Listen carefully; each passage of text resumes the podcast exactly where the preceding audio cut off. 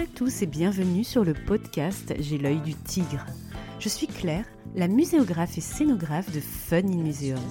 Mon métier, c'est d'aider les musées, les équipements touristiques et tous les professionnels du patrimoine à trouver des solutions pour booster, rendre waouh l'expérience de leurs visiteurs.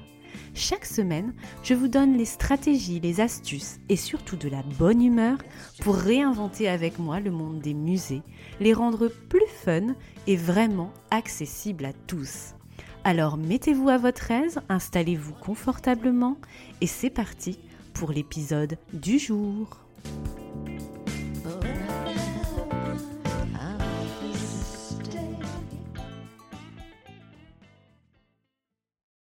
Bonjour et bienvenue dans le podcast numéro 45, le deuxième épisode, hashtag BDF, bottage de fesses ou youyouille, ou boost de folie si vous préférez.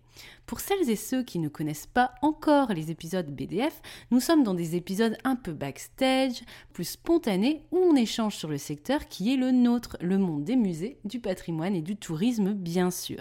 Je vous ouvre les portes de mon business, de mon quotidien en tant que consultante et scénographe indépendante. Je mets un peu les pieds dans le plat, disons-le poliment, sur les choses qui vont et qui ne vont pas, qui vous parleront peut-être, pour qu'on essaye d'avancer ensemble et un jour, espérons-le, changer les choses, changer certaines pratiques qui nous dérangent si on y met tous un peu du nôtre. La dernière fois dans le BDF numéro 1, le podcast 40, vous avez été nombreux à réagir en mode choqué lorsque je vous parlais respect de droits d'auteur dans le secteur et d'ailleurs à m'envoyer une liste de sujets ultra touchy sur justement plein de mauvaises pratiques. Alors je ne sais pas si j'oserais les aborder tous, cette liste de doléances, de peur de finir comme le mec de l'affiche de Platoon, troué de balles si cette référence cinématographique vous parle. Heureusement, notre secteur est moins dangereux, c'est pas encore la guerre, même si certains de mes concurrents très agressifs ou frustrés essayent parfois de tirer des balles dans mon dos en pensant que je ne vois rien, venir, mais ça c'est une autre histoire, et je me tiendrai bien de tenir ma langue car personnellement, je préfère développer mon activité et innover pour le secteur avec vous que plutôt perdre mon temps et mon énergie à flinguer l'activité des autres. Après, chacun son tempérament, en tout cas ce n'est pas le mien. Ceci étant dit, le BDF, le vrai cette fois-ci du jour, est à l'encontre des calendriers de projets de plus en plus cauchemardesques. Vous ne trouvez pas On en parle En 10 ans de consulting, je trouve que de projet en projet, il faut toujours travailler de plus en plus rapidement et encore plus en cette période post-Covid confinement. C'est vrai que de mon côté, je n'ai pas eu d'arrêt d'activité dans ces deux dernières années, tout simplement parce que si je m'arrête de travailler de mon côté, eh bien je ne peux pas facturer et donc pas payer accessoirement mes propres factures. Bref, les projets entre guillemets Covid ont été difficiles à boucler. Franchement, côté consultant, on pédalait dans la semoule pour avoir des dates, des validations, des documents nécessaires. Et là, depuis mai, c'est le cauchemar, la course effrénée contre la montre, comme s'il était possible de rattraper quelque part ce temps, entre guillemets, perdu. Concrètement, des études où je devais par exemple écrire un programme muséographique s'est réduit à trois mois top chrono, pas un jour de plus, alors que ce travail prend généralement au moins un mois de plus d'études, parce qu'on fait pas que ça en fait, on a plusieurs dossiers en même temps, donc le temps de tout gérer, ben voilà. Enfin bref, Idem, les délais pour répondre à des appels d'offres sont passés de 3-4 semaines avant Covid à une semaine 10 jours tout au plus pour rendre une méthodologie, une note d'intention, un devis, un planning de l'administratif, un book de référence à jour, etc., etc. Donc vraiment le cauchemar des délais ultra réduits et amoindris en cette rentrée et, je dirais même depuis à peu près euh, mai-juin 2021. Il est vrai que dans mon activité, et c'est le jeu de l'indépendance aussi, le travail est parfois assez cyclique. Je vous le disais dans une dernière story sur Instagram et Facebook, on a toujours, en tant que consultant, un automne-hiver ultra chargé jusqu'au 31 décembre. Adieu les vacances de Toussaint hein, au passage. Un petit ralentissement en janvier, mi-février, mars, vote des budgets, c'est logique. Puis une explosion en avril-mai, adieu les vacances de Pâques et les jours fériés, montée crescendo fin juin, juillet, début août, comme s'il y avait une prise de conscience avant les vacances d'été de finir absolument un truc, puis les 15 premiers jours de septembre, hop, un peu d'accalmie, avant la tempête et la reprise du cycle, allez, c'est reparti pour un tour. Donc oui, le rôle d'un indépendant est de s'adapter au calendrier des autres, mais il ne peut pas non plus faire des miracles et voir son temps de traitement de données et de production de livrables s'amoindrir perpétuellement et surtout dans des délais totalement hallucinants en ce moment, que ce soit pour les dossiers ou bien les appels d'offres, voire même annuler à chaque fois ses vacances, mettre entre parenthèses à chaque fois sa vie pour un projet qui a pris six mois de retard, voire plus côté maîtrise d'ouvrage. Et si je vous parle de ça aujourd'hui, c'est que ces questions de calendrier cauchemardesque étaient déjà mon quotidien avant la pandémie, mais je trouve que depuis le dernier confinement, je ne sais pas vous, mais c'est dix fois plus chaotique encore. Donc je sonne, ding ding ding ding, la sonnette d'alarme, non pas pour pouvoir me la couler douce, hein, bien au contraire. Je suis extrêmement contente d'avoir beaucoup de travail et des projets passionnants sur lesquels travailler avec des gens tout autant passionnants et tout autant débordés que moi. Mais je pense tout simplement que l'élastique va finir par casser à un moment donné quelque part au détriment des projets et des personnes qui s'en occupent. Car ce que je ne vous ai pas encore dit, c'est que malgré un calendrier cauchemardesque, les missions restent les mêmes et aussi les exigences, tant de qualité des dossiers que de la disponibilité des personnes. Ça devient très inconfortable pour nous tous, je trouve, quel que soit notre statut, consultant, salarié, décideur, etc. Alors, que pouvons-nous faire contre ces délais de projet qui se réduisent de plus en plus à peau de chagrin et contre ces calendriers marathons, voire cauchemardesques, hein, je le dis encore une fois pour tous, quand on veut créer une exposition, rénover un équipement, etc. Alors, petite checklist et boîte à idées pour améliorer nos pratiques peut-être. Première action, faites toujours un diagnostic de votre projet et de la situation avant de vous lancer la tête dans le guidon.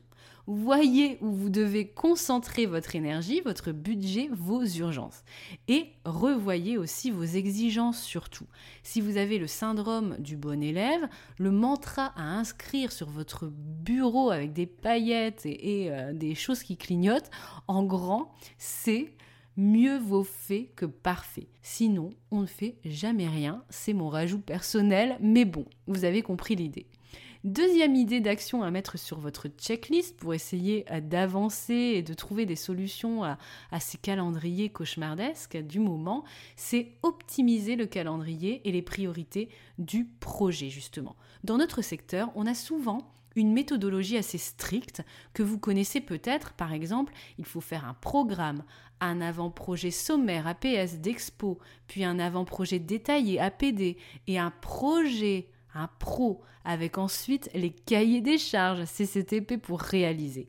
Au lieu de multiplier les phases, mon conseil est de travailler en bonne intelligence et de concentrer le travail. Faire par exemple un avant-projet assez complet, fond et forme de votre expo, puis un projet avec le cahier de plan final, le projet définitif de votre expo sur les contenus, avec les cahiers des charges directement. Bref, deux étapes au lieu de cinq situation exceptionnelle, j'ai envie de vous dire, méthodologie exceptionnelle et optimisée. Donc soyez souple dans votre méthode et voyez un petit peu ce que, ce que vous pouvez faire en fait pour vous faciliter la tâche.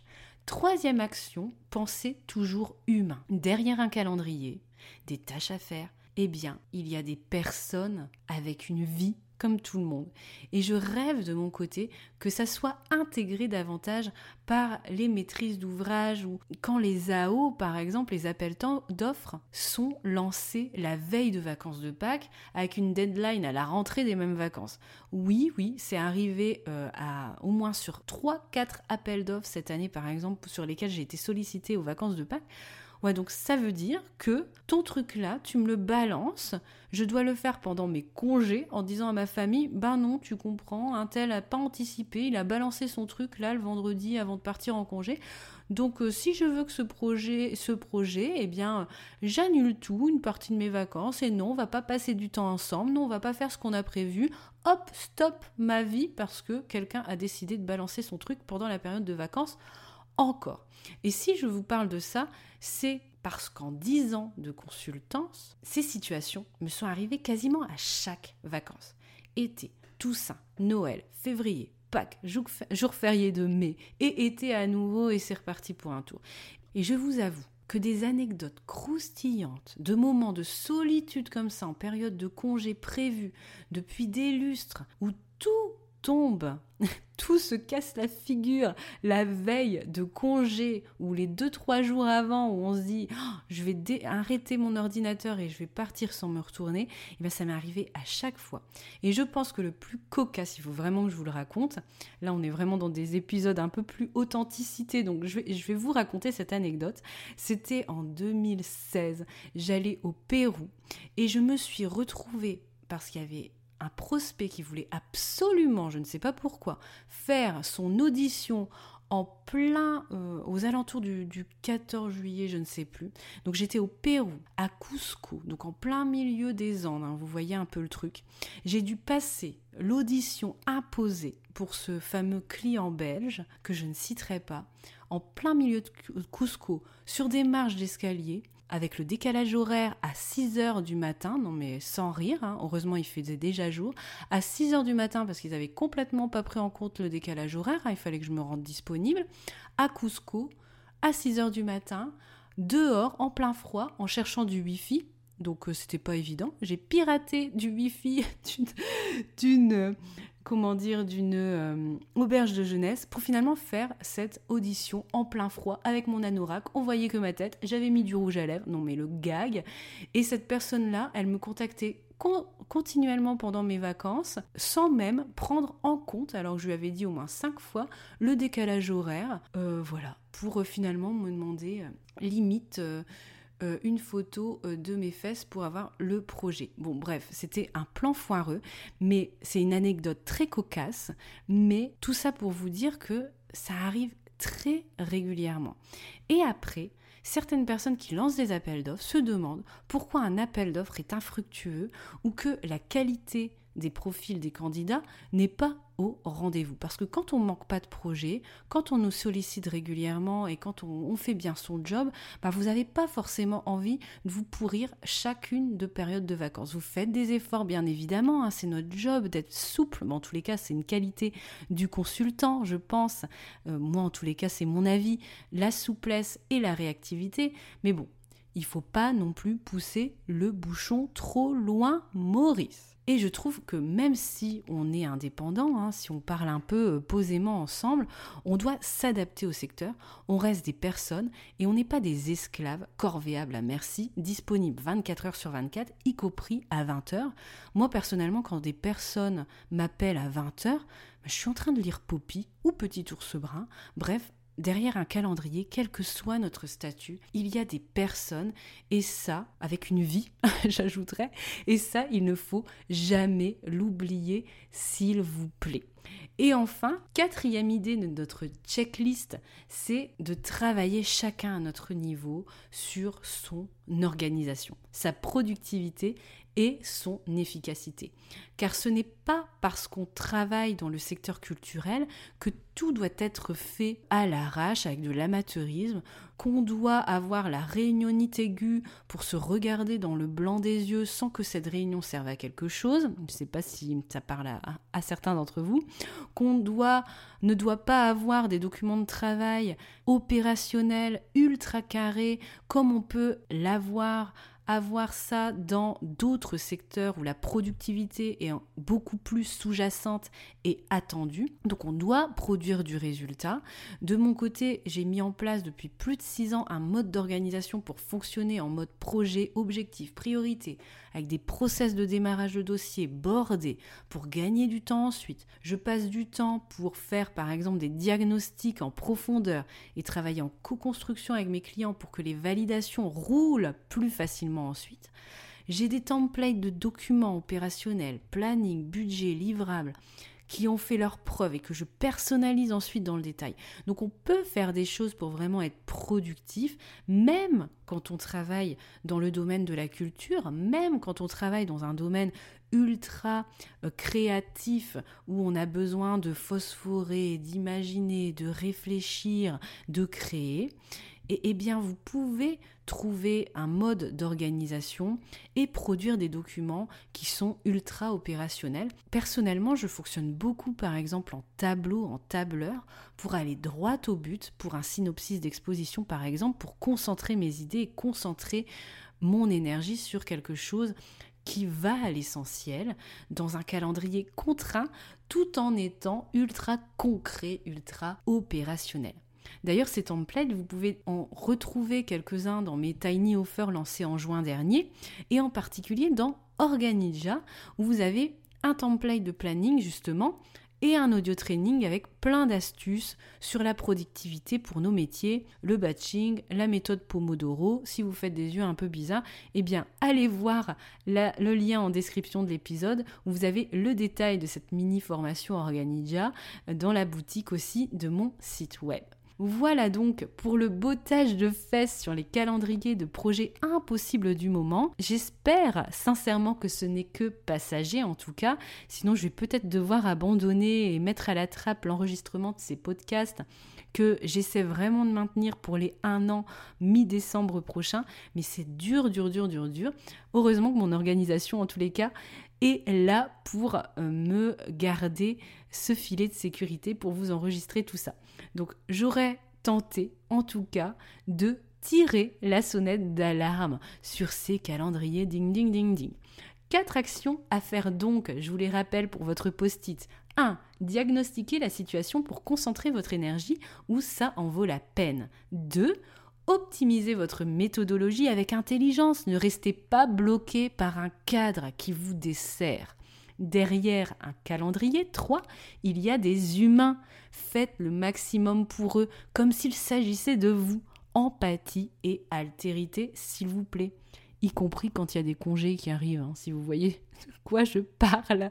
Et si vous êtes de l'autre côté comme moi, eh bien, apprenez à dire non et stop. 4. Travaillez sur votre organisation et votre productivité pour utiliser votre temps du mieux possible et sans desservir les autres en chamboulant leur propre planning. Pensez toujours à la pauvre personne en fin de chaîne d'un dossier. En tous les cas, moi j'y pense à chaque fois. Le boost de folie est terminé. J'espère qu'il vous a plu et vous a parlé pour bousculer certaines choses de votre quotidien et notamment vous faciliter la vie côté planning et gestion du temps. Bonne matinée, après-midi, soirée, où que vous soyez, et bonne préparation de vacances de Toussaint si vous avez la chance de pouvoir en prendre cette fois-ci à la fin de la semaine. Je me tairai à ce sujet. Je ne sais pas à quelle sauce je vais être mangée, mais je pense que c'est plutôt nada.